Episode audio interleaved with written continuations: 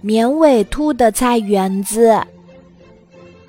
自从小鸟们袭击了绵尾兔的菜园子，绵尾兔就开始发起愁来。拿这些小鸟怎么办呢？绵尾兔揉着下巴思考着。白眼狼经过这儿，看着菜地上的洞洞直咂嘴。他出主意说：“快用网把小鸟全都抓住，关进笼子里。”饿它们三天，可绵尾兔不想这么做。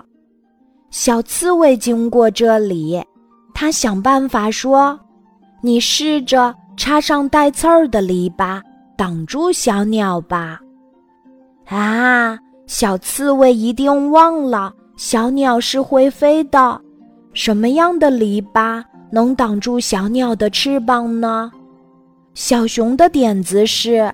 插上稻草人，小鸟就会害怕了。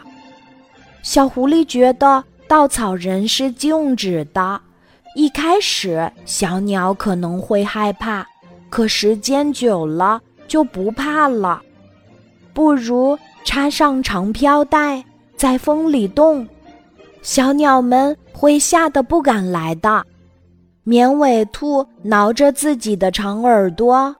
他眼前的菜园子是开开阔阔的，外边种的是大菜，里面种的是小菜，高的在一起，矮的在一块儿，一行行，一片片，像积木一样搭在一起，就是他喜欢的样子。菜园子里，不管是四周还是中间。有的应该都是菜，不应该有别的东西，不然怎么能叫菜园子呢？忽然，绵尾兔知道该怎么办了。绵尾兔忙活起来，它又开垦了一块地，撒上种子，浇上清水。当小绿苗长出来后，他在旁边插了一个牌子。写上三个字“小鸟菜”。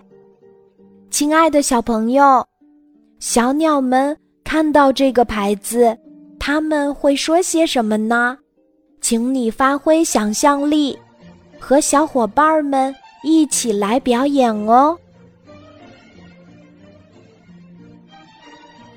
今天的故事就讲到这里，记得在喜马拉雅 APP 搜索“晚安妈妈”。每天晚上八点，我都会在喜马拉雅等你，小宝贝，睡吧，晚安。